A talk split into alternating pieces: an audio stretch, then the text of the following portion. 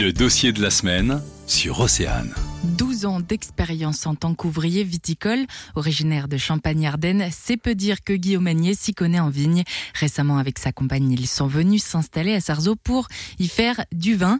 Environ 25 000 pieds de vignes ont été plantés cette année sur 5 hectares. Non, c'est pas étonnant. Euh, voilà, j'ai envie de dire qu'il y a des vignes sur, euh, sur le sud-Bretagne. Il y a des avantages, on va dire, euh, au niveau de la, de la météo qui permet de, de faire pousser de la vigne. Mais qu'est-ce qui les a poussés à venir s'installer en Bretagne?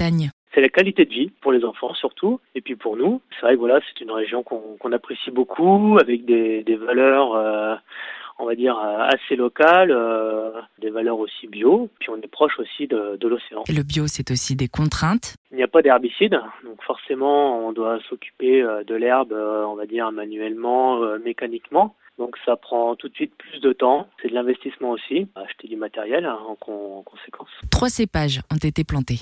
L'instant, on a, mis en place trois cépages. Le chardonnay. Alors le chardonnay donc sera euh, pour faire du vin blanc. Ce cépage a été choisi euh, parce que voilà, le chardonnay donne un, vin plutôt minéral. Donc ça accompagnera plus tout ce qui est fruits de mer. On a ensuite placé un deuxième cépage blanc qui est le chenin, qui a un caractère un peu plus euh, puissant, un peu plus rond, un peu plus de gras peut-être.